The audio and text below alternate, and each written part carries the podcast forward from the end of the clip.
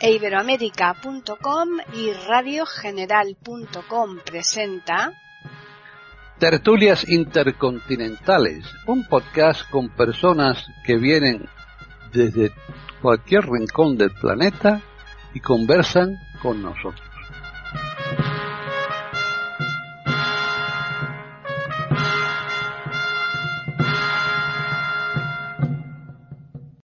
Tal? Bienvenidos otro día más a Tertulias Intercontinentales en iberoamérica.com. Soy Paqui Sánchez Galvarro. Hoy tenemos un miembro menos aquí de Contertulio. es que, claro, él es profesor en un instituto en la filosofía, entre otras materias, y creo que tenía una reunión ahora, así que, como suele decirse, antes está la obligación que la devoción. Yo estoy segura que él querría estar hoy aquí seguro, sobre, porque el tema del que vamos a tratar es muy, muy interesante. Pero mm, la semana que viene lo tendremos ah, nuevamente. Vamos a saludar a los que sí que están y vamos a empezar hoy pues por Gabriela Isa. ¿Qué tal? Bien, bien. Estamos bien. ¿Hay nieve ahí o no? Asustados por la pandemia y hmm. por el ascenso de la curva que, que no desciende y este gobierno pues anda, un poco desorientado. En fin, pero estamos bien, gracias a Dios. Pero ya no estáis los primeros en el ranking, ¿eh? Ya os han desbancado. ese, cuadro de honor ya no estáis ahí. Ascendente que no, se entiende, francamente. Es, es un, un, misterio todavía no desvelado. Ya, pues sí. Ahora nos vamos a Argentina y está la doctora René, que me imagino que ella pues eh, estará también muy muy muy pendiente del tema del coronavirus, ¿no, René? Totalmente, Paquita, increíble. Hola, ¿cómo les va, mis queridos contertulios? Hola, Paquita.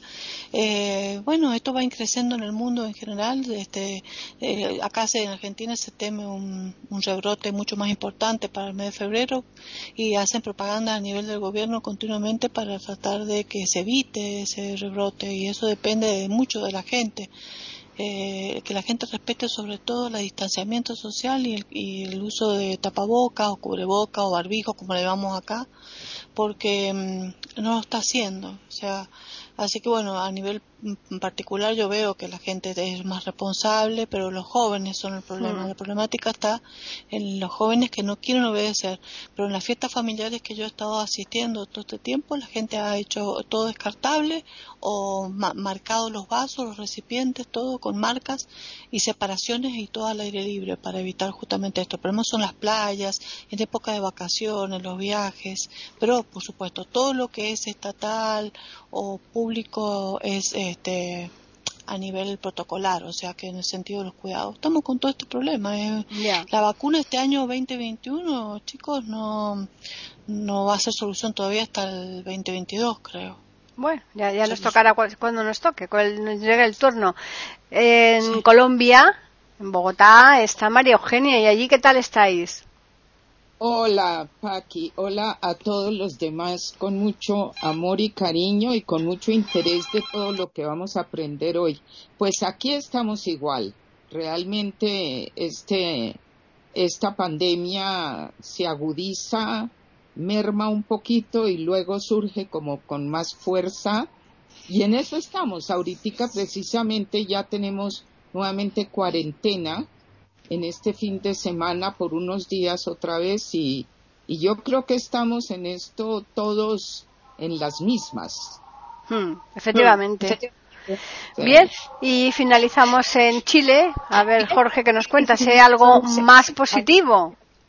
Hola Paqui, hola amigos de la tertulia, hola nuestros auditores. Bueno, acá la situación es más o menos análoga, así que no voy a profundizar en lo mismo. Sí voy a esperar que con el tema podamos eh, avanzar y aprender, como decía María Eugenia, unos de otros. Efectivamente. Eh, como habrán comprobado nuestros oyentes, quien nos falta es Davis, desde Italia. Pero mm, desde aquí les saludamos ¿eh? y esperamos que la semana que viene, a ver si con suerte las reuniones se las ponen en otras horas, que no le puedan perturbar la asistencia aquí a, a la tertulia. Y hoy es que se han gastado mucha, mucha sal aquí en Madrid para quitar lo que han podido de nieve, que ha sido una milésima parte o millonésima parte de la nieve que cayó, porque está todavía la ciudad tremendamente complicada con, con la cantidad de nieve que hay. Entonces se han gastado mucha sal de manera que para aquellos que son curiosos no van a tener la ocasión de poderse convertir en estatuas de sal, ¿no?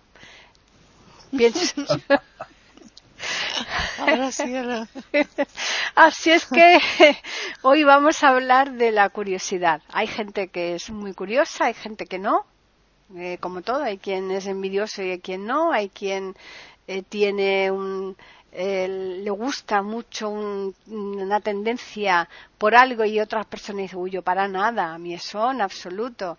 Y es que el ser curioso va con la persona en sí, mm, se puede adquirir esa, ese, el, el, ser curioso eh, a lo largo del tiempo pues con algún tipo de hábitos o tal. Va a ver la doctora que nos cuenta.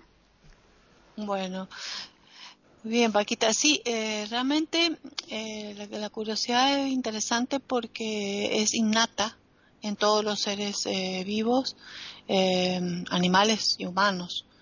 nada más que el, ser humano le pone la connotación emocional, es decir, le, le pone el componente emotivo, que es lo que lo diferencia a la curiosidad animal. Pero tanto los animales como los, y hay animales más curiosos que otros, como los seres humanos tenemos curiosidad. Evidentemente la curiosidad es muy importante, muy importante porque es la base del, aprendizaje. Y por lo tanto del aprendizaje, y de la memoria y también de los talentos porque las personas, eh, eh, sobre todo, eh, hablemos de, por grupos de edades, ¿no? Para que sea más, más ordenado. El niño es el un curioso muy importante porque gracias a su curiosidad y a sus miles de preguntas que realiza va aprendiendo para poder informarse del mundo que lo rodea. Todo lo que va cada día, a medida que va despertando y va madurando su sistema nervioso central, todo le va llamando la atención y entonces todo es llamativo todo lo visual, lo auditivo, las cosas que suceden, todo lo que ve y todo, entonces llena de preguntas a los adultos. Por eso es muy importante que cuando se le conteste a un niño se concientice bien qué se le está contestando para poder satisfacer esa respuesta, de, para, o sea, para dar una respuesta a su curiosidad, para que ese aprendizaje sea adecuado y para que lo que memorice sea adecuado y para que eh, despierte intereses importantes y selectivos para el día de mañana poder desarrollar un determinado talento, ¿no?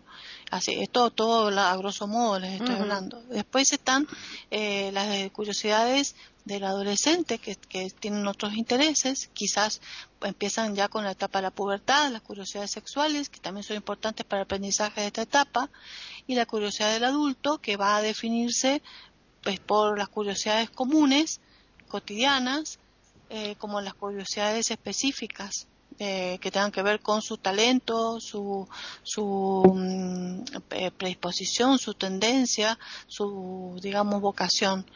Y mm, eso es también importante porque según las neurociencias se ha comprobado que en el sistema límbico, que es el área de la memoria y que es el área del, del aprendizaje que, está dado por el hipocampus fundamentalmente, que son dos estructuras que se encuentran a nivel subcortical en cada hemisferio cerebral, debajo de la corteza cerebral, allí es donde está todo el área de lo que se capta, se percibe por todos los sentidos y por todo lo que se ha aprendido, ahí es donde se memoriza y se guarda todo lo que se registra y se hace consciente porque tiene comunicación con la corteza cerebral. Pero justamente esto tiene una actividad hormonal. Para esto necesitamos serotonina para estimular esta curiosidad. Entonces, tiene que haber un poquito de ansiedad.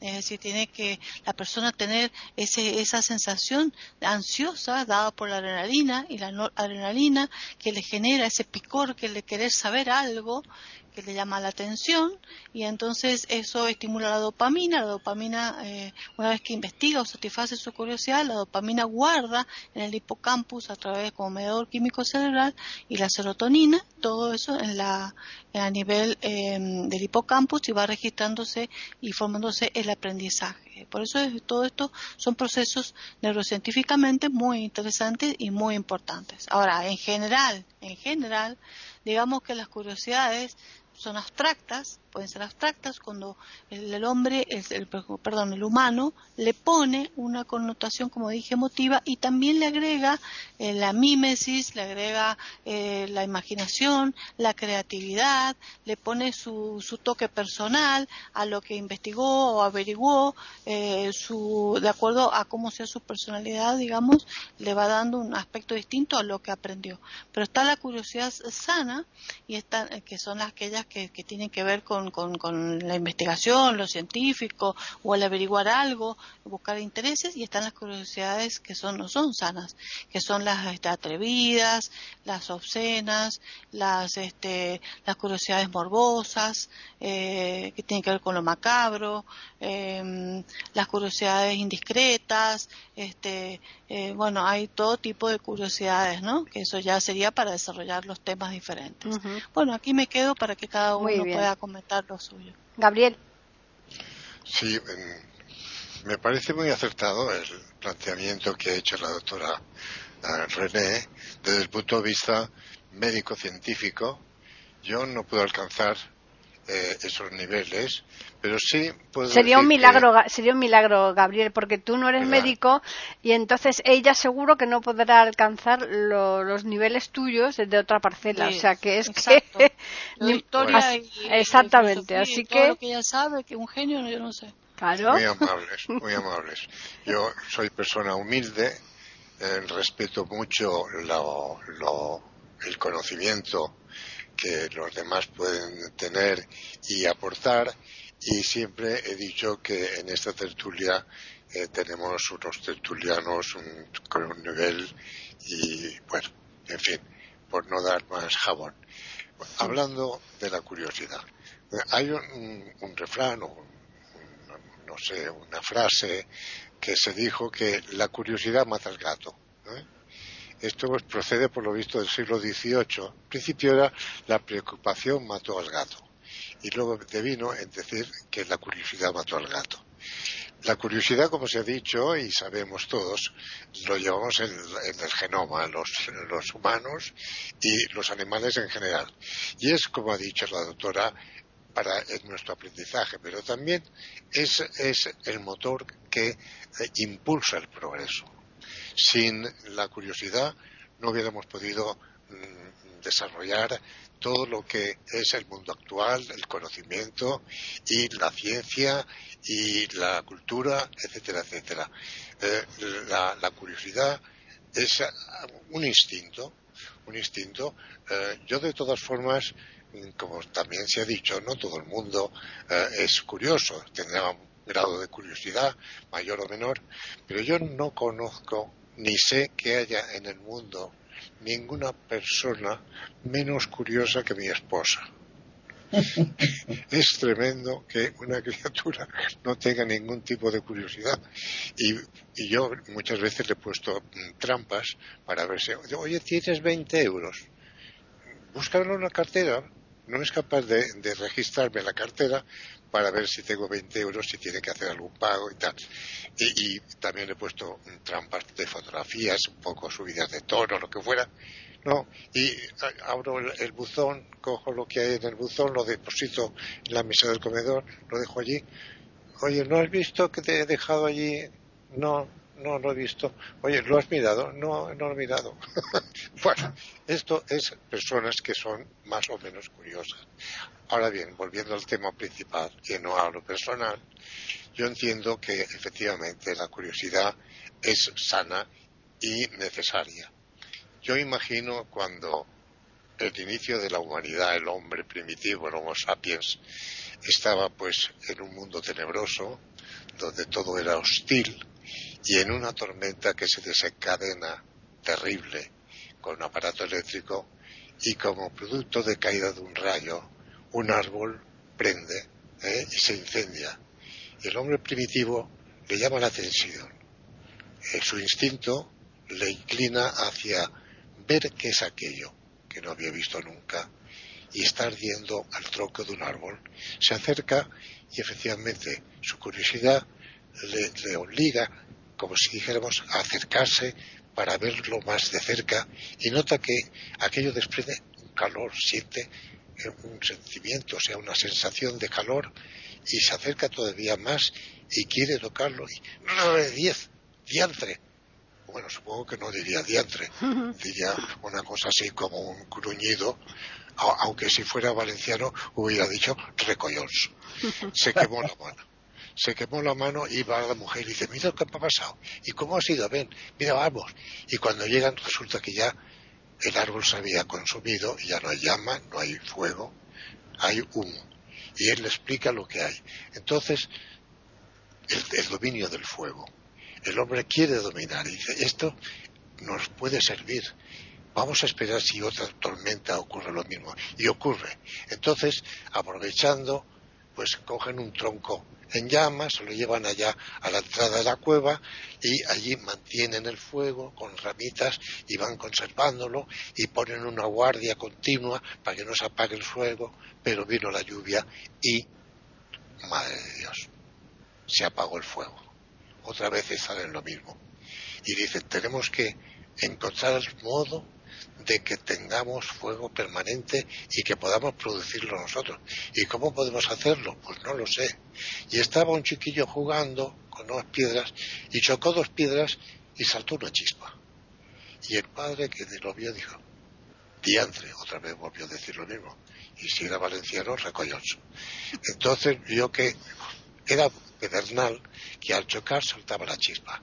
Y vio que esa chispa, pues se podía, montando hojarasca, hacer una llama y un fuego. Entonces, para abreviar, ahí nació el dominio del fuego, porque vieron que no solamente alumbraba, calentaba, sino que podía incluso los alimentos cambiarles el gusto, hacerlos más digestibles. Y así se va organizando lo que es la cultura y eh, bueno, el conocimiento, el aprendizaje, como bien dijo la doctora, y esa curiosidad es lo que imprime el desarrollo y los recursos que el hombre necesita a base de su investigación por la curiosidad innata de buscar recursos para cumplir sus propósitos. También hay curiosidades normales, quiero decir, no solamente científicas. La gente va por la calle, hay un tumulto, la gente, ¿qué pasa aquí? Eh, hay una inclinación a la curiosidad de ver qué pasa, qué ha pasado aquí. Precisamente a raíz de esto hay un chiste que una jovencita muy peripuesta va por la calle y, ve que hay un circo de gente que está murmurando, riéndose y hacen un círculo y su curiosidad la obliga a acercarse y ve que están observando cómo un perro está montando a una perra. Y ella toda displicente, no sé, haciendo un gesto, dice, pues no le veo la punta. Y salta un cazorro y dice, porque la tiene dentro. Quiere decirse que la, vida nos trae estas, estas curiosidades. La curiosidad es importante para todos los efectos. Y a veces, pues, es una eh, curiosidad mórbida e incluso malsana. Pero lo que sí es cierto es que, en términos generales, la curiosidad es necesaria. Sin curiosidad no hay conocimiento. Es lo que yo le digo a mi esposa.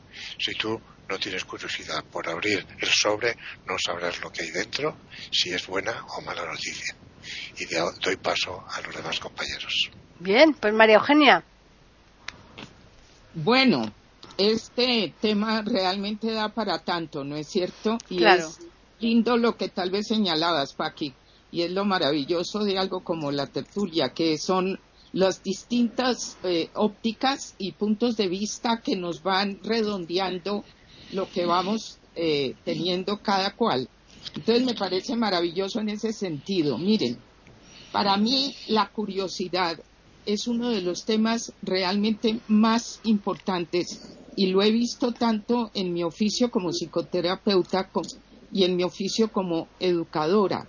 En mis seminarios siempre empezamos pensando todos que en el centro hay una caja imaginaria y antes de iniciar nada, ahí depositamos cada cual todas nuestras certezas, nuestras creencias, nuestros estereotipos, etcétera, con el fin de tener una mente abierta. Y al final del seminario siempre yo les pido que cada cual vuelva y recoja sus cosas porque yo no me quiero quedar con ellas. Pero este ejercicio como adultos de por un ratico depositar en otro lado lo que creemos fielmente que sabemos, creo yo que es una cosa muy importante y tiene que ver con este tema de la, eh, de la curiosidad. La idea para mí importante, por ejemplo, en el tema de la madurez, que es el paso que se da cuando trascendemos la inmadurez sana orgánica y empezamos a tener la madurez del adulto, digo yo que es cuando un adulto escoge recuperar la visión transparente, la percepción transparente que tuvo de niño. Y si algo caracteriza la niñez es la curiosidad. En ese sentido es muy interesante todos los estudios de Piaget con sus etapas evolutivas del pensamiento, de la capacidad cognoscitiva, cuando él basó mucho de lo que fue haciendo para definir estas etapas en la observación de su hijo pequeño de un año y empezó a darse cuenta como el niño pequeño tiene la disciplina de un avesado científico y repite y vuelve a intentarlo, pero es una cosa lúdica que lo llena, de entusiasmo por la curiosidad que va teniendo. Esa curiosidad se nos va acabando casi siempre, sobre todo cuando se va llegando a lo que la Iglesia sabiamente llama el uso de razón, más o menos siete años se decía, cuando empieza la socialización, que también es necesaria por lo demás, no voy a decir que no, pero muchas veces el precio que se paga ahí es que se empiezan a cortar las alas de la curiosidad y se empieza a reemplazar por patrones rígidos culturales que se vuelcan a los patrones familiares, donde empezamos más bien a tratar de pensar como el rebaño de alguna manera con lo que nos dicen que debemos creer. García Márquez, por ejemplo, decía que casi todos los niños cuando ingresan a la parte escolar, todos vienen con genialidades, pero en quinto de primaria ya ninguno se sale de la raya al colorear. Lo que él habla con eso es, eh, recalcar cómo la socialización muchas veces empieza a coartar lo que es la curiosidad. Y la curiosidad es lo que más necesitamos las personas en la medida que vamos creciendo, etcétera, es recuperar la curiosidad en forma también muy lúdica. Eso es otra cosa que a veces se nos escapa y a veces los que somos latinos con nuestra formación que es tan útil que nos lleva a conocimiento riguroso, a mucha cuestión académica importante, pero a veces perdemos dentro de eso la capacidad lúdica, que es lo que yo encuentro de fascinante en lo que estamos llamando curiosidad. Una cosa que yo he visto es que la adversidad generalmente trae escondidas ganancias o por lo menos la potencialidad de ganancias. Y cuando yo me he encontrado en situaciones de mucha adversidad personal, pero es confirmando con otras personas que me han permitido estar cerca de sus situaciones en cosas muy adversas. Una de las primeras cosas útiles es la recuperación de la curiosidad para ver en estas circunstancias qué hay de lo que yo no, no pienso ya, en lo que no creo ya, etcétera, qué hay de posibilidades para abordar lo que estoy viendo ahora y encontrar en eso algo que no se me había ocurrido como ganancia. Me estoy acordando mucho de un, de un hombre joven eh, eh, extraordinariamente preparado que por un absurdo accidente pierde una pierna cuando estaba al borde de empezar una cosa muy importante en su vida personal y profesional. Y él con esto quedó solamente devastado. En el trabajo que hicimos, una de las cosas que él empezó a entender es que un sobrino pequeño de él le iba mostrando cómo el niño al aprender cosas y estar absorto en una cantidad de situaciones para aprender, un chiquitín de tres años, él empezó a pensar con curiosidad cómo vivo sin una pierna, qué hago con lo que me está pasando, qué decisiones. Aquí volvemos tal vez un poquito a, alguien que hemos mencionado ya varias veces, que es Víctor Frankl, ¿no? En el sentido de esta última libertad, ¿qué hago con una situación adversa, por ejemplo? Eso requiere curiosidad. La curiosidad que se empieza a recuperar, ojalá no sea solo por adversidades, que es mi gran anhelo, que no sea necesariamente por eso. Recuperar nuestra curiosidad sí nos obliga a algo que generalmente cuesta mucho trabajo, que es empezar a no estar tan seguros de lo que creemos que estamos tan seguros, abrirle la posibilidad a cosas que no necesariamente son nuestras certezas, que es lo que hace el niño. Nosotros nos instalamos con los patrones que vamos adoptando, nos van generando lo que se llama muchas veces la zona cómoda. Y la zona cómoda, que muchas veces es llena de astillas de vidrios y de, y de cuchillas que cortan, aunque nos duelan, es mejor malo conocido que bueno por conocer. Esto se transmite en forma de patrones rígidos. Por ejemplo, uno que se usa mucho en mi país y en mi familia lo decían, era uno con los de uno, con la razón o sin ella. Y eso ya no se cuestionaba. Nadie se detenía a pensar a dónde podía llevar semejante tipo de pensamiento y no había curiosidad para cuestionar los patrones. Entonces, para mí, una de las cosas principales en el comienzo de la madurez de una persona que ya trascendió niñez, adolescencia, teen, age, como dicen en inglés, y empieza su juventud adulta y luego su franca adultez, de las principales cosas para salir de una inmadurez que se volvería tóxica es abrirse otra vez a la curiosidad. Y eso produce temor, porque la zona cómoda, que puede ser horrorosa, da una falsa sensación de certeza.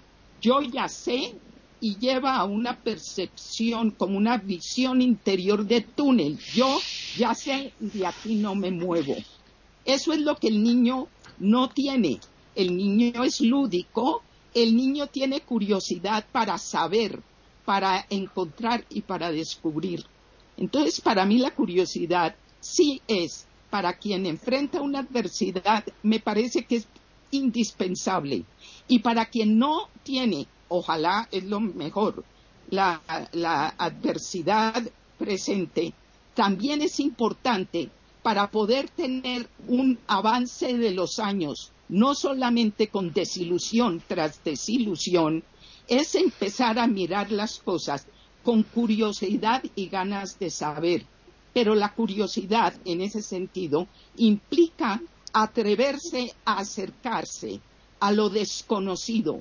Eso es lo que más atrae al niño y todos fuimos pequeños, pero es lo que más asusta al adulto, a la persona grande, el territorio desconocido. Es mejor malo conocido que bueno por conocer. Empezar uno a atreverse a tener la curiosidad de descubrimiento y de ser lúdico, entre otras cosas, es indispensable, creo yo, no solamente frente a la adversidad, sino para la posibilidad de empezar a ver el paso de los años como el árbol que crece y cada vez es más interesante y más esplendoroso y al final los árboles mueren de pie, yo eso siempre lo recuerdo mucho, en lugar de la sensación congelada de que en el momento en que ya no soy joven se acabó todo lo que valía la pena de la vida. Con curiosidad eso no pasa. Con curiosidad yo quiero saber más y a veces me asusta lo desconocido, pero esa es la definición de aventura. La vida como aventura para mí es como más me gusta pensarla. Y no existe aventura si no hay curiosidad. Por último, diría yo, para ya cerrar esto, los chinos hablan de toda crisis como peligro más oportunidad. Y es cierto, es peligro como lo que estamos viviendo ahora, a nivel individual o a nivel global. Peligro y oportunidad. La oportunidad en toda crisis es una puerta abierta que requiere de la curiosidad para atreverse a descubrir dentro del peligro las posibilidades nuevas. Y eso nos va ayudando como en una escalada a acceder a mejores niveles, que de ninguna manera significa tapar el sol con las manos y hacer de cuenta que todo lo adverso es una maravilla, porque no lo es. Si es adverso, no es ninguna cosa positiva. Pero es la curiosidad recuperada. Ahora, en el niño esa curiosidad viene con la niñez. En el adulto, como tanto recalca Víctor Frankl de las escogencias, en el adulto la curiosidad recuperada es una escogencia. ¿Qué se hace o no se hace? y tal vez ahí cedo la palabra. Están escuchando tertulias intercontinentales en iberoamérica.com. Pues terminamos con Jorge esta primera ronda. Bueno, para mí la curiosidad es una espada de doble filo. Tiene un lado positivo y otro también negativo. Si uno va al diccionario de la RAE, se encuentra con la sorpresa. La palabra curiosidad que viene del latín curiositas, tiene un aspecto profundamente negativo. Significa intentar saber o averiguar lo que no corresponde. Incluso lo califica de vicio. Si buscamos ideas afines en otros textos, nos llevamos la sorpresa de que entre esas ideas afines está entrometido, impertinente, imprudencia, chismorreo. Y efectivamente, en el plano social, la curiosidad tiene un aspecto negativo que se podría dibujar, por ejemplo, una persona escondida detrás de la cortina observando lo que pasa en el patio del vecino. Esa sería una curiosidad negativa que no aporta nada. Pero también la palabra curiosidad, no en el diccionario de la RAE, sino en otros textos de otros lingüistas que buscan ideas afines, aparecen expresiones como eh, pesquisa, búsqueda, expectativa, esperanza. Y efectivamente, en el arte y la ciencia, la curiosidad es fundamental. De lo contrario, no habría ningún descubrimiento. Es decir, que es bueno aclarar que la curiosidad tiene distintos aspectos, no uno solo. Y su aspecto positivo, efectivamente, está el afán de descubrir o conocer. El poeta, narrador y científico alemán Wolfgang von Goethe decía, el niño es realista, el joven idealista, el hombre maduro escéptico y el anciano místico. No menciona la curiosidad en ninguna de estas etapas del ser humano. Sin embargo, la curiosidad no se puede negar que ha aportado, tanto así que Albert Einstein dice en uno de sus libros que su descubrimiento le debe más a la imaginación que a la razón. Ahora no hay que confundir imaginación con curiosidad. Una persona puede ser muy curiosa y no tener una gran imaginación. O sea, no basta con ser curioso. Curioso es simplemente el deseo de indagar. Se abre una puerta y quiero saber quién la abrió. Pero se requiere también inteligencia e imaginación. Y la Segunda Guerra Mundial nos proporciona un ejemplo magnífico de lo que hacen sujetos entre comillas distintos, que se atreven a salir de la rutina. Alemania había desarrollado la famosa máquina Enigma, para enviar mensajes en clave. Y esto tenía verdaderamente vueltos locos a los aliados porque no podían descifrar ni un solo mensaje alemán. Y a Winston Churchill, que tenía bastante imaginación, se le ocurrió reunir en una casa en las afueras de Londres a un grupo de sujetos completamente distintos del espía, del agente, del militar profesional. Fue un grupo de excéntricos y extravagantes, tanto así que esta iniciativa provocó la protesta del alto mando del ejército inglés, ya que este grupo estaba dirigido por un sujeto extraordinariamente loco, entre comillas, que además tenía la desgracia de ser homosexual, y exigió como requisito que debían tenerle un teléfono porque él tenía que recibir un llamado diario de su mamá que le informaba los últimos capítulos del radioteatro que él seguía fielmente. De modo que un grupo así, para descifrar la máquina Enigma, le parecía intolerable al ejército y a los grupos, entre comillas, racionales. Pero fue el trabajo de este grupo, dirigido por este sujeto, el que efectivamente logró descifrar la máquina Enigma. Habían poetas, actores, pintores, humoristas, magos y este sujeto excéntrico que los dirigía. Entonces, efectivamente, cuando se sale de la lógica habitual, se abren puertas insospechadas. El eh, psiquiatra Milton Erickson, que fue el padre de la psicología clínica, en su niñez padeció una invalidez.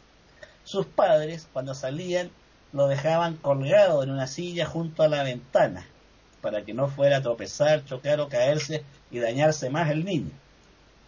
El niño Erickson miraba por la ventana y esa era su única entretención mientras los padres estaban afuera. Pero como era inteligente, observó que en el jardín habían unas hojas grandes como palmas que movidas por el viento se movían hacia adelante y hacia atrás en un balanceo. Y empezó a imitar este balanceo moviendo el tronco, pese a su rigidez. Y con este movimiento logró mayor flexibilidad en su cuerpo. Todos sabemos que al final Milton Erickson logró caminar, fue un eminente psiquiatra y docente y, como digo, aplicó la hipnosis a muchas enfermedades, la hipnosis clínica. De modo que la curiosidad y la imaginación efectivamente son fuerzas que unidas abren puertas. Y esto me lleva a pensar un poco en la física cuántica. La física cuántica, que muchos escuchados en radios hablan con una soltura verdaderamente vergonzosa, sin tener idea de lo que es, creen que por nombrar la palabra están definiendo esto, es el largo y difícil resultado de siglos de estudio, ¿no? Partiendo en los tiempos más modernos por la física mecánica de Newton, de los estudios que este sabio hizo también de la óptica, pasando por la física relativista de Albert Einstein, y llegando a la física de Niels Bohr, Heisenberg y otros científicos. Y lo notable de la física cuántica es que está llevando a resultados que asombrosamente coinciden con lo que decían los antiguos y milenarios koans del Zen japonés. Los maestros del Zen japonés sometían a sus discípulos a problemas que eran imposibles de resolver. Y eran imposibles de resolver porque estamos educados en una lógica lineal que nos hace imposible pensar desde otras perspectivas y ángulos. Un problema del koan japonés dice, un hombre cuelga en un precipicio, sujeto a una rama de zarzamora. Abajo, a cientos de metros, corre un río caudaloso y rocas afiladas. Y sobre su cabeza, un oso da zarpazos porque quiere devorar. Pregunta, ¿qué hace el hombre? este problema no tiene solución, al menos dentro de la lógica que nosotros conocemos. Si se suelta, va a morir hecho pedazo, reventado en la roca. Si intenta salir a la superficie del precipicio, lo va a coger el oso. La respuesta del maestro Zen parece un chiste para nosotros. El hombre se dedica a comer las moras surgen entre las ramas de la raíz donde se sujeta. Esto parece de loco, pero es lo único que puede hacer. Mientras sigamos pensando en términos rígidos y cuadrados nos cuesta avanzar. Por último, en cuanto a lo que decía María Eugenia de la pérdida de la curiosidad, yo no creo mucho en estas pérdidas. Yo creo y me asombra que muchos médicos sostienen como si fuera una verdad sacrosanta que el niño a partir de cierta edad ya no puede cambiar y que el adulto está frito en una suerte de determinismo mágico. Eso es absolutamente absurdo. Yo creo que el ser humano puede aprender y progresar en todas las etapas de su vida, incluso en la ancianidad. Coincido plenamente aquí con eh, eh, Leo Buscaglia, académico ítalo-norteamericano, en su libro los, los discapacitados y sus padres, que dice que el yo se construye y reconstruye continuamente y este proceso abarca toda la vida del sujeto. No podemos, ¿por qué estar condenados a que a cierta edad progresamos y de ahí no? Eso es simplemente comodidad y falta de imaginación. Han habido ancianos que han aprendido. Eh, Benjamin Franklin a los 87 años era un hombre maravilloso que escribía, que seguía inventando, fue un político notable. Lo mismo puede decirse de Catón el Viejo y de tantos otros en la antigüedad que fueron sabios ancianos y que siguieron actuando y haciendo. El mismo Eric Fromm sostiene que el hombre nace y muere continuamente, continuamente, repito la palabra, y no tiene por qué estar predeterminado porque se le ocurre una corriente de, en cierto momento decir hasta aquí llegó. No, el ser humano, como dijo José Ortega Gasset, no es un participio sino un gerundio, siempre estará en acciones posibles. Por ahora quedo hasta aquí. René, volvemos otra vez a ti. Bien.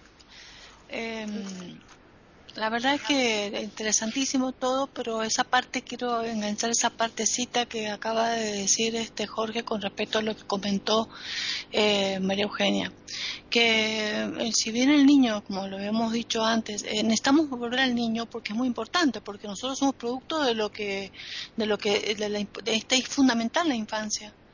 Eh, lo que vamos a hacer en el adulto es muy importante eh, lo que se puede aprender en la infancia, porque ustedes recuerden que los primeros tres años de vida, eh, lo que se llama el útero social, todo lo que se viva o se experimente en esa etapa queda marcado totalmente en lo que va a ser la futura personalidad. Y entonces, eh, y, todo lo que se aprenda en la infancia, eh, ya sea por mutuo propio, ya sea por contexto, por lo que sea, va a ser fundamental y básico para la, formación de, y características de ese individuo adulto. Em, entonces, como dijimos que la curiosidad que es innata y que es altamente necesaria, fundamental en la niñez, justamente por eso, porque es el que le va a permitir al niño todos los aprendizajes necesarios de ese mundo que está viviendo y de esa y de estimular su creatividad, su imaginación y todo, porque él tiene connotaciones este, emotivas y, abstractas. Em, hay escritos que dicen que la escuela y la enseñanza eh, dogmática y las enseñanzas este, eh, estereotipadas que se ha dado a través de los de todos los las formas sistematizadas han, eh, por han arruinado a muchas mentes infantiles. Y otros dicen qué suerte hay algunos escritos que dicen qué suerte que, las enseñanzas escolares no han logrado destruir al niño para que el niño pueda eh, salir de eso y usar su curiosidad. Yo creo que el ser humano necesita, como todo ser viviente, una disciplina. El ser humano eh, está, pues curioso per se, es este eh, inquieto, Mm, tiene ya esa, esa vocación natural. Pero si no se lo mm, eh, encasilla un poco, yo de eso de que pintar dentro de, de, o sea, el niño cuando usted le dan un cuadradito, tiene 3, 4 años, y le dan una figura, ya sea un osito, un perrito, una flor, y le dicen que la pinte, eh, puede que no eh, enfoque los colores, que se pinte un árbol con follaje rojo, que pinte un tronco azul, que pinte este fuera de lo de la línea. Y entonces la maestra se va a encargar de decirle, no, Pedrito, Juancito, los árboles son verdes, míralos. Aprende a observar. Los troncos son marroncitos, mira, ve, este es el marrón. Aprende a observar. Entonces empieza todo el mundo, los padres, ¿no? Sobre todo si tienen padres psicólogos. Ay, qué maestra más mediocre. Este, ya lo está encasillando el chico, le está quitando la imaginación y la creatividad. Cuando el niño tiene posibilidades de soñar, de ser un artista. Entonces ahí está la cuestión entre la psicología, la realidad, la educación y todas las peleas que hay siempre con respecto al aprendizaje humano está bien, el niño tiene creatividad, pero si el niño va a ser creativo y va a ser artista, lo va a formar después, pero el niño tiene que encasillarse dentro de una línea y tiene que encasillarse en una observación y no dar rienda suelta únicamente a la imaginación, porque si no, la vida del ser humano sería caótica. Tengamos en cuenta que no se puede dejar eh, al ser humano liberado sin una enseñanza esquemática y organizada queramos, o no, es así. Ahora, si el hombre per se va a ser muy imaginativo, va a ser muy curioso, va a querer em, eh, investigar porque va a ser talentoso por naturaleza, ya sea porque es genético, ya sea porque su espíritu lo trae, porque su cerebro se lo permite, por las circunstancias o porque el contexto se lo da, este y porque su personalidad, su, ya no tiene personalidad todavía el niño, porque personalidad se formaría con el temperamento, más que es lo que se trae, más el carácter que se adquiere más adelante cuando sea adulto, pero si todo el carácter y el temperamento se lo permite, lo va a hacer pese a las características de enseñanza. Si a mí me dicen, este, el agua es celeste, el día mañana yo voy a tener oportunidad para ver si el agua en el mar la veo celeste o la veo verde. Eh, haré mis propias ideas y, por más que digan que los follajes son verdes, sola, cuando voy a una plaza y tengo 8 o 9 años, empiezo a mirar el follaje y empiezo a dar cuenta que hay muchos verdes diferentes. Pero eso va en la curiosidad de cada uno y eso va en la característica de cada uno. Eso es talento que tiene cada uno. Entonces no creo, no creo que una escuela ni ningún sistema de enseñanza de cualquier tipo le frene la imaginación, ni le frene la creatividad, ni le frene la curiosidad a aquel que la tiene. Inclusive es más, puede estimularla más todavía esa curiosidad cuando esa persona es muy, talentosa en algo definido.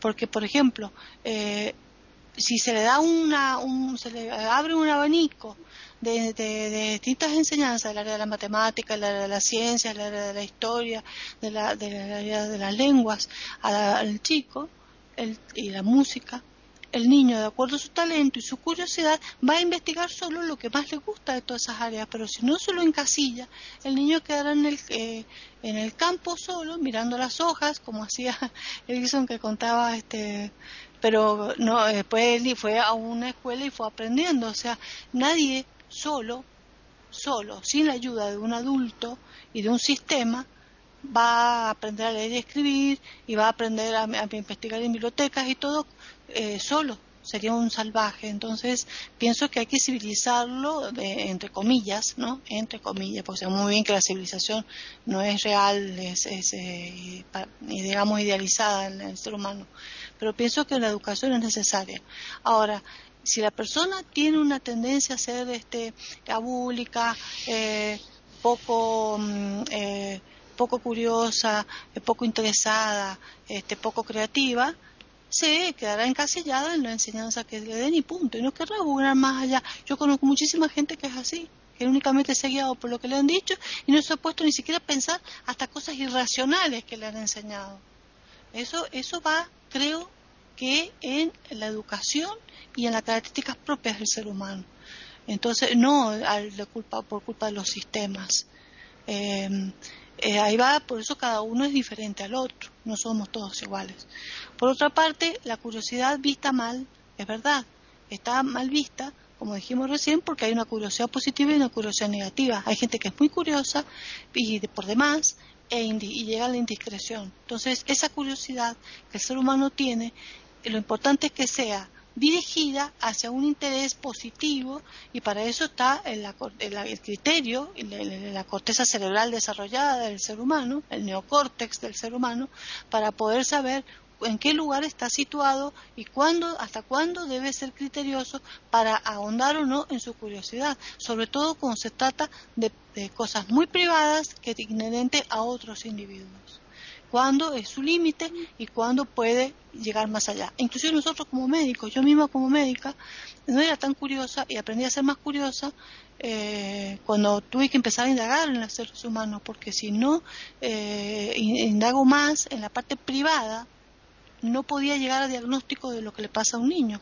El niño, por ejemplo, es una criatura que somatiza mucho porque no tiene, no puede verbalizar lo que le pasa, no tiene el desarrollo cerebral ni el criterio para entender. Estoy con mucho dolor de panza todos los días con 6 años porque tengo a mi papá ausente, mi papá viaja y no está nunca. No, eso no se lo va a decir un chico de 5 o 6 años, pero su cuerpo sí se lo va a decir. Un chico de 6 años o 5 se enferma con frecuencia, siempre está resfriado, siempre está vomitando o se accidenta con frecuencia necesita llamar la atención, está triste, está deprimido. El niño manifiesta su tristeza con, con hiperquinesia, con hiperactividad.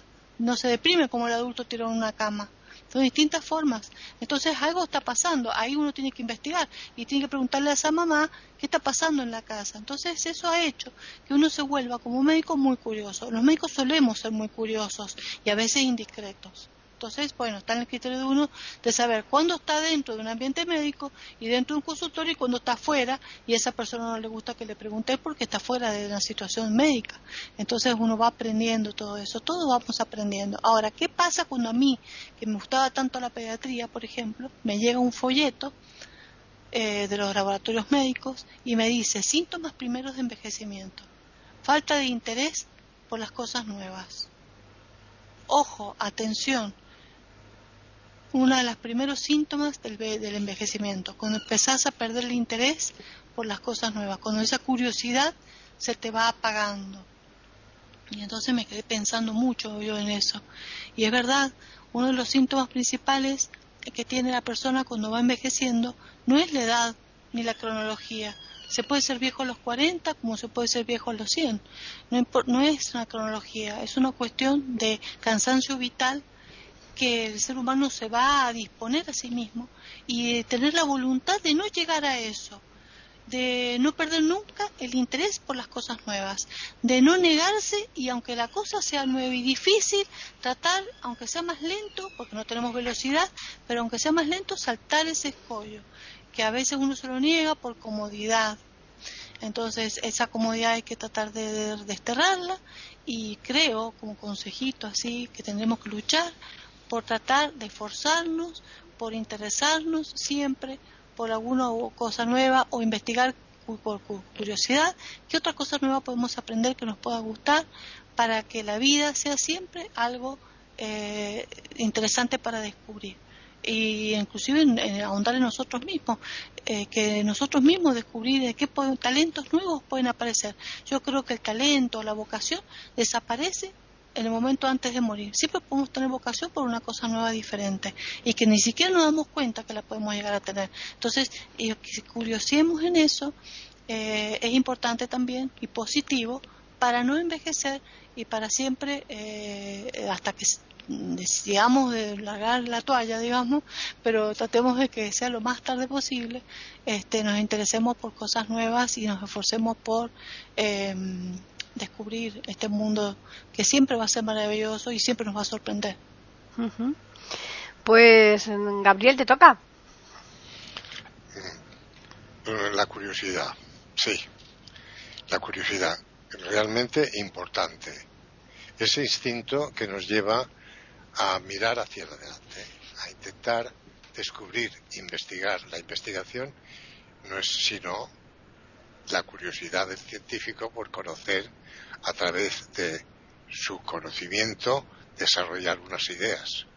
Ya mm, desde la antigüedad ha sido tema que ha ocupado y ha preocupado a nuestros sabios y filósofos de la antigüedad. El mismo Aristóteles, el Aristóteles, tuvo en su obra eh, poética en la, mención de la mímesis que se ha dicho y que no hay que confundir con la mimética ni con la mímica.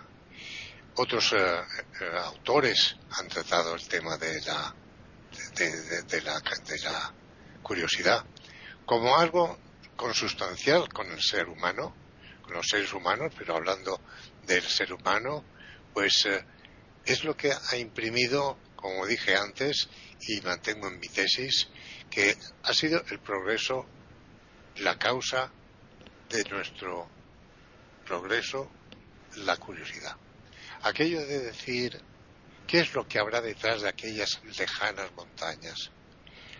Las migraciones que se han producido en todos los tiempos es por eso, por la curiosidad y la necesidad de saber qué ¿qué es lo que hay allá más? Eh, Cristóbal Colón miró y vio el horizonte, el mar tenebroso, y pensó, detrás, ¿qué habrá? Hay que descubrir. Entonces es la curiosidad la que nos mueve el motor, que mueve el progreso, como dije, y lo que hace que el hombre tenga un desarrollo mm, paulatino y vaya pues eh, logrando metas, consecuentemente pues perfeccionándose. Y hoy por hoy no nos basta nuestro mundo, nuestro sistema planetario, sino que la curiosidad nos lleva a descubrir otros mundos, otras galaxias, el universo entero, se reciben señales de radio, uno tiene la curiosidad de saber su procedencia, su significado, lo mismo que explicábamos el tema de la máquina Enigma, de la que yo traté también en otra, en otra tertulia y que era muy interesante. Es el, instinto, una vez más referido a la curiosidad, lo que hace que la, técnica progrese, que, que, se eh, investigue para lograr, como ahora mismo, las vacunas contra la pandemia. Es, es algo tan necesaria la curiosidad como motor, digo, que mueva ese interés por lograr las mejoras y, un, mundo mejor y que la felicidad reine en todos y que consigamos nuestro destino que es vivir y vivir lo mejor posible. Ahí me quedo. Están escuchando tertulias intercontinentales en iberamérica.com. Pues ahora continuamos ya con María Eugenia. Bueno, pues yo oyéndolo se me ocurren tantas cosas y aquí tomo notas y gracias por todos los aportes que me enriquecen mucho. Miren, estaba pensando en una cosa, aquí tengo algo del doctor Bruce Lipton, que es un pionero en la, de la epigenética, autor de un libro que se llama La biología de las creencias. Y él dice, las creencias y los pensamientos alteran las células del cuerpo. En el momento en que tú cambias tu percepción, en ese momento reescribes la química de tu cuerpo. Y yo siempre he pensado, a partir de las cosas mías físicas que me ha tocado enfrentar y superar, yo digo, el cuerpo es el lienzo del alma.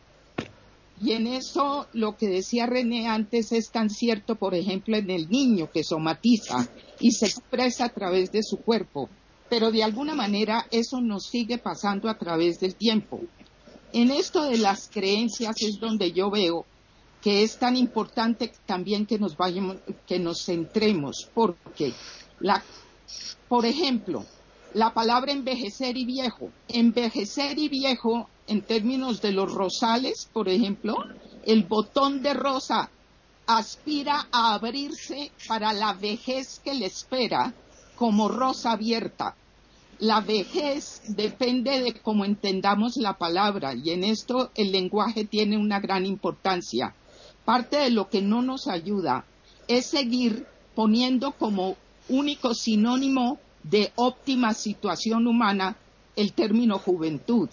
En ese sentido, en esta, la biología de las creencias, lo que los patrones culturales nos enseñan sobre las etapas de vida y, por ejemplo, la vejez, nos va taladrando una forma de pensamiento que se vuelve una profecía autocumplida. Yo me acuerdo hace muchos años un pediatra que creía eh, eh, firmemente en esto, que ahora es la biología de las creencias, y él decía, si a un niño pequeño le enseñan que orinar duele, va a dar alaridos el resto de su vida. Entonces, las sociedades que tengan patrones con mayor flexibilidad no nos encasillan tanto, pero muchos de nuestros patrones culturales se vuelven unas camisas de fuerza, de creencias difíciles de superar.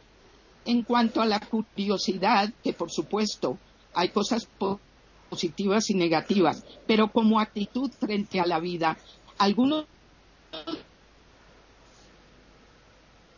de la imaginación y por ejemplo Tony Erickson concretamente.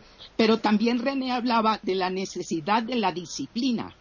Lo que observó Piaget observando al niño pequeño es las dos cosas, porque por un lado era esta curiosidad lúdica, pero por otro lado él observaba en el pequeño una disciplina comparable a cualquier investigador avesado en, en, su tarea, porque el niño repite, vuelve y ensaya, observa y sigue haciendo para sus logros.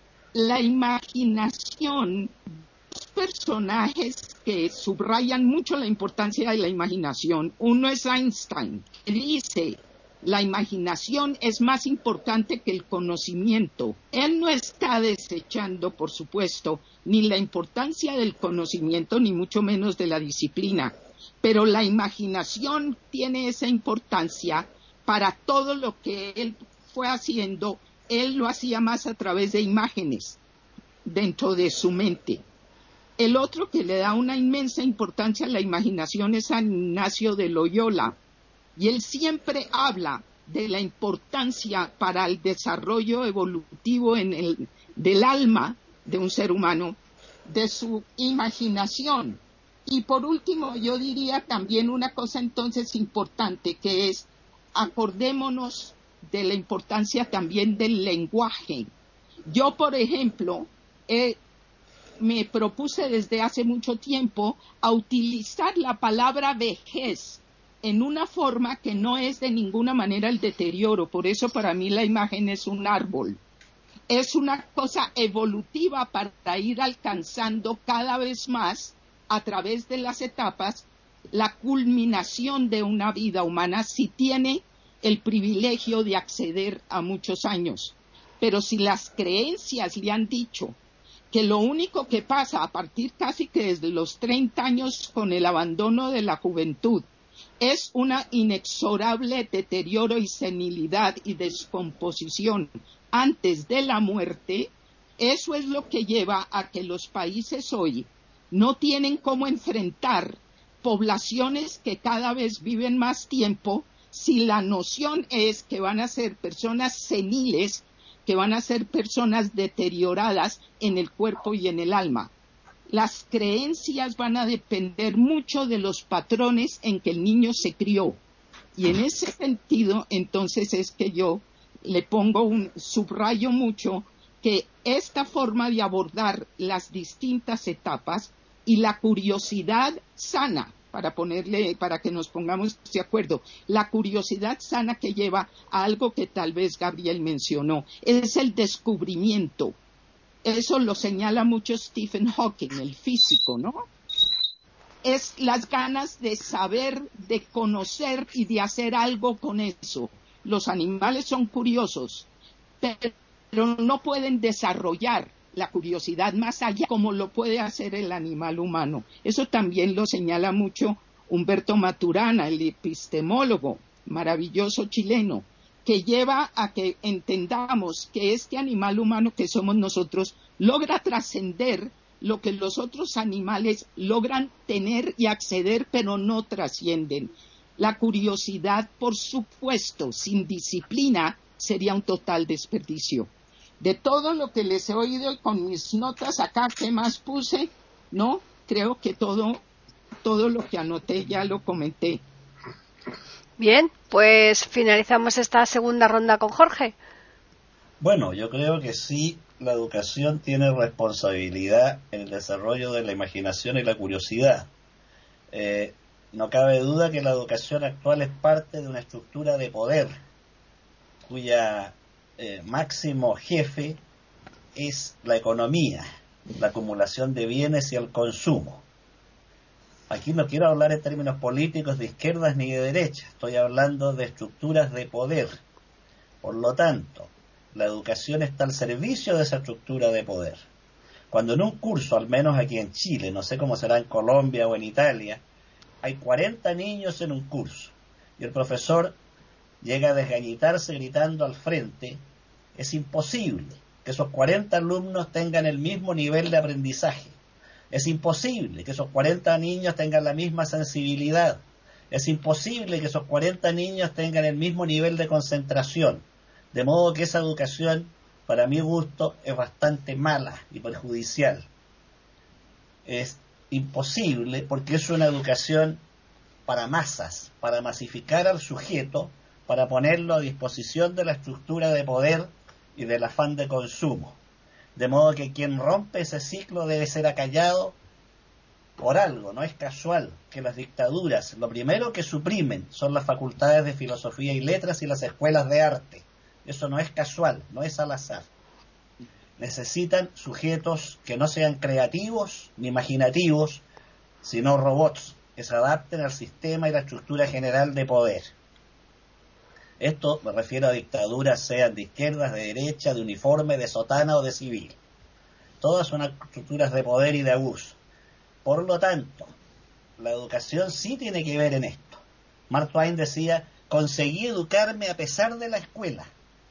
Entonces, eh, la escuela, por bien intencionado que sea el sistema, por noble que sea el profesorado, no puede llegar a 40, 45 seres humanos, cada uno con sus diferencias personales.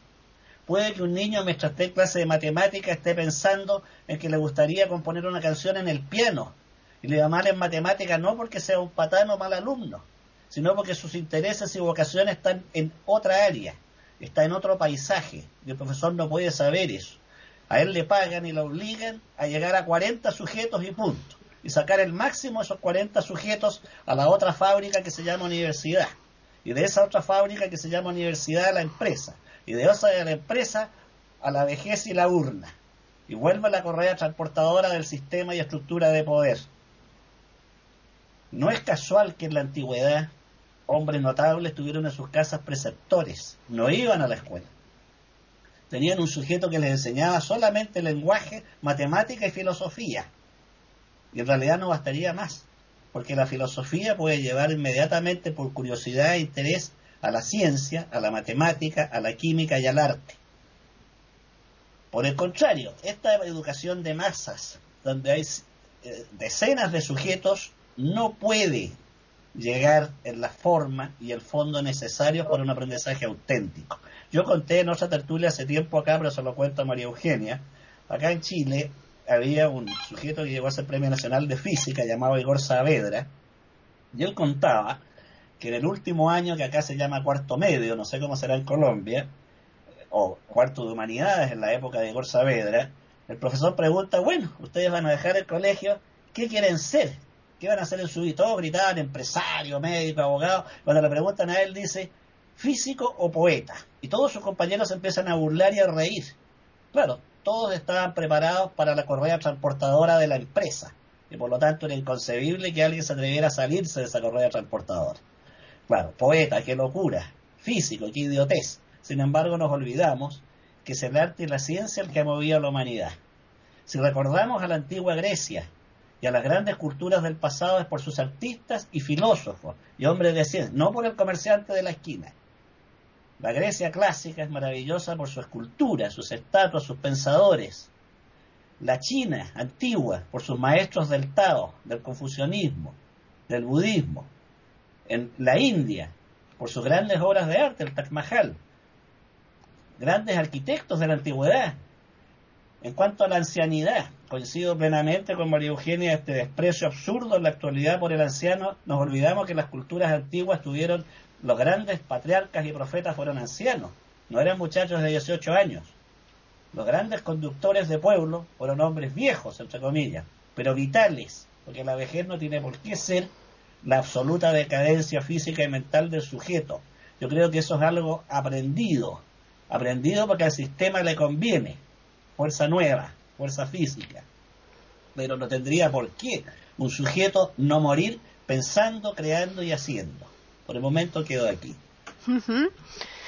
Bueno, yo creo que ya se ha dicho bastante sobre la curiosidad. Yo no sé si alguno de los contertulios se os ha quedado algo en el tintero y queréis añadir eh, como algo ya eh, a modo de cierre. Si queréis bien y si no, pues damos por acabada la tertulia. ¿Alguien quiere decir alguna cosa más? No, yo solamente quería, mm, para significar la posición que he mantenido durante la tertulia, con todas las aportaciones que los compañeros han hecho maravillosas, que es preciso fomentar la curiosidad, con lo que los ingleses llaman open mind, ¿eh? mente abierta, o sea, abierto al mundo y descubrir lo que todavía es capaz el hombre de dar a, los otros para crear un mundo mejor. Alguien decía por ahí algo más por detrás, ¿no? De pronto era yo. Muy bien, María Eugenia, cuenta. Rápidamente lo digo, miren, que yo he encontrado que una de las cosas más interesantes, porque estamos metidos en los sistemas en que estamos, pero es ir aprendiendo ya como adultos, recuperando estas ganas de saber y atrevernos a lo desconocido, es repasar los patrones culturales y familiares en los que hemos sido criados y verlos con curiosidad también y con interés para escoger con qué nos quedamos y qué desechamos. Eso es un canto a la libertad. Y para mí, la libertad empieza realmente con la madurez y con la noción de la responsabilidad que conlleva ser libre. Y lo primero es entender que mientras hay vida, el deterioro es opcional, el desgaste es orgánico, pero es opcional el deterioro. Por eso es que la curiosidad mantenida con el avance de los años, con la imaginación y con la disciplina y el coraje necesarios, hace que nos convertamos en árboles milenarios o en rosas y no quedarnos para siempre como botones. Con eso termino. Están escuchando tertulias intercontinentales en iberoamérica.com. Gracias. No, yo simplemente decir que la, salud, la mm, senectud es saludable, o sea, eh, el deterioro del cuerpo es un hecho biológico natural. No vamos a negar que el cuerpo se deteriora. Eh, nadie es Superman, nadie, eh, o sea, el cuerpo tiene un, biológicamente una etapa de, de finitud eh, el cerebro es un órgano más, como todo el resto, así como ustedes ven que se encanece el cabello, que la piel se arruga y que todo se va deteriorando, el cerebro también es un órgano que va perdiendo millones y millones de neuronas por día. Eh, pero eh, lo importante es que la persona se informe, que, haya más comunicación, mayor difusión e información y que la gente pueda y que pueda llegar al alcance de la gente para saber que existe el envejecimiento saludable y cómo cuidarse para eh, y cómo evitar que ese, esa pérdida de masa neuronal no lleve al deterioro y se pueda llegar hasta el último día de la vida con la mente lúcida y con la creatividad y, y la curiosidad, que es lo que estamos tratando, por la vida y por los intereses, que tiene que ver mucho más con, con esa energía que, pienso, como yo creo en el espíritu, con energía que tiene el espíritu de la persona, que es independiente de lo biológico. Y en cuanto a lo que hablaron de escuelas, yo entiendo que los chicos que han tenido oportunidad de tener profesores em, en sus casas eh, se han evitado esa masificación de enseñanza pero también tengamos en cuenta que esos son gente privilegiada y que la gente sin recursos no le queda otra que acceder al sistema de masificación de enseñanza. No queda otra, no todos tienen ese privilegio. Pero mientras que por otro lado, esa masificación de enseñanza da otros atributos al niño que no, no podemos tampoco dejar de lado y que es la socialización, la sociabilidad tan importante que es para el niño. Si al niño lo segregamos y lo dejamos en su casa aprendiendo con profesores particulares, le quitamos esa cosa maravillosa que tiene el chico con todos los sentidos puestos, de, vivir en competencias así, donde se siente feliz, eh, eh, eh, o sea, no digo competencias insanas, sino competencias saludables que le ayudan a superarse, a curiosear más en los parques del, colegio, a, aprender cosas físicas al ver otros compañeros, a ver distintos tipos de personas y también eso estimula la curiosidad, que es las relaciones interpersonales, ¿eh? no lo neguemos. Yo no digo aulas de 40, está comprobado que con lo máximo que se puede tolerar en un aula con chicos que no tengan ninguno, trastornos de aprendizaje hasta 30. Y si hay algún trastorno de aprendizaje en los chicos que la mayoría lo tienen últimamente, eh, hasta 20. Pero claro, son escuelas privadas las que tienen hasta 20. Lamentablemente las escuelas estatales llegan hasta 30, por lo menos acá en la Argentina. Y, y por otro lado yo he estado en aulas universitarias, tenemos hasta 300 y 400 alumnos en aulas magnas, con profesores donde la enseñanza era totalmente academicista. El profesor arriba del estrado no se le podía hacer ninguna pregunta casi, y sin embargo aprendí y aprendíamos como aprendíamos. Hoy los chicos tienen menos chicos, menos alumnos, y no saben, los médicos salen crudísimos con este sistema de Harvard de enseñanza acotada. O sea que eh, está en uno, a mí me acuerdo un profesor me dijo cuando yo iba a quinto año de medicina, un profesor de clínica, la facultad les va a enseñar a ustedes, nosotros les vamos a enseñar los libros que ustedes van a ver, que nosotros les vamos a decir en las lecciones y en, los, en las parciales, en los finales, eh, eh, es una guía nada más. El día de mañana ustedes, lo que ustedes van a hacer y van a saber y van a conocer y van a ejercer va a depender únicamente de ustedes. Está en ustedes la curiosidad y la querer buscar la especialidad y ahondar en el aprendizaje. Están ustedes tener ojo clínico y hacer de la medicina un arte. Están ustedes el amor por la profesión y el amor a la humanidad para hacer de otra persona lograr la salud. Pero no se lo vamos a dar acá en la universidad. Eso es totalmente individual. Acá le damos una base. Ustedes son los que tienen que formarse individualmente. Entonces eso quiero eh, rescatar de esta charla la curiosidad. La individualidad que es totalmente diferente de una persona a la otra cuando se tiene personalidad. No le echemos tanta culpa a los sistemas, porque el ser humano es equivocado y se equivoca y se equivocará siempre con los sistemas. Eh, coincido con Jorge en eso. Odio los sistemas de cualquier poder, odio el poder y odio los intereses creados. Pero también entendamos que es difícil organizar una sociedad hasta que el ser humano no crezca. Y el ser humano no va a crecer todavía porque el ser humano no está civilizado. Y lo hemos hablado, Jorge, varias veces. Somos incivilizados en la Tierra todavía. Ya llegaremos a esa evolución, es cuestión de tiempo nada más. Jorge, ¿quieres tú poner el broche final?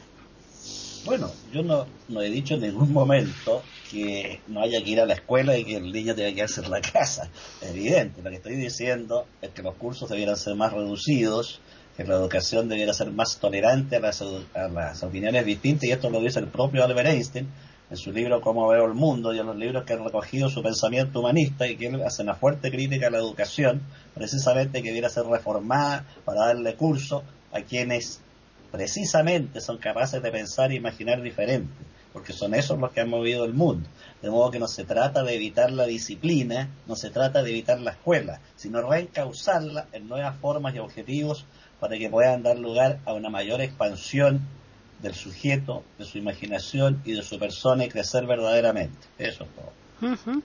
Bien, pues ya todos habéis opinado, habéis hecho este resumen final, así que vamos a darles los medios que tienen nuestros los oyentes que tenemos aquí en Tertulias para que nos puedan escribir si lo desean, que es el correo tertulias@iberoamerica.com y el Twitter e Iberoamérica con las iniciales e, y la América mayúsculas.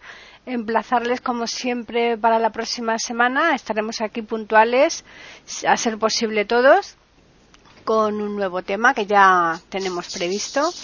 De manera que agradecer como siempre la presencia de todos nuestros contertulios y por supuesto el que nuestros oyentes nos vayan siguiendo semana tras semana eh, aquí en iberoamérica.com con una nueva tertulia intercontinental.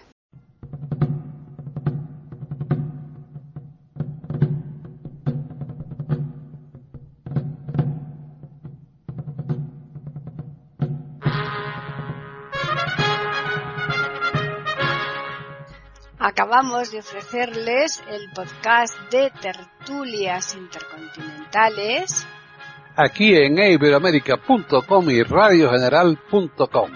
Regresen la semana que viene para un nuevo episodio. Hasta la próxima semana.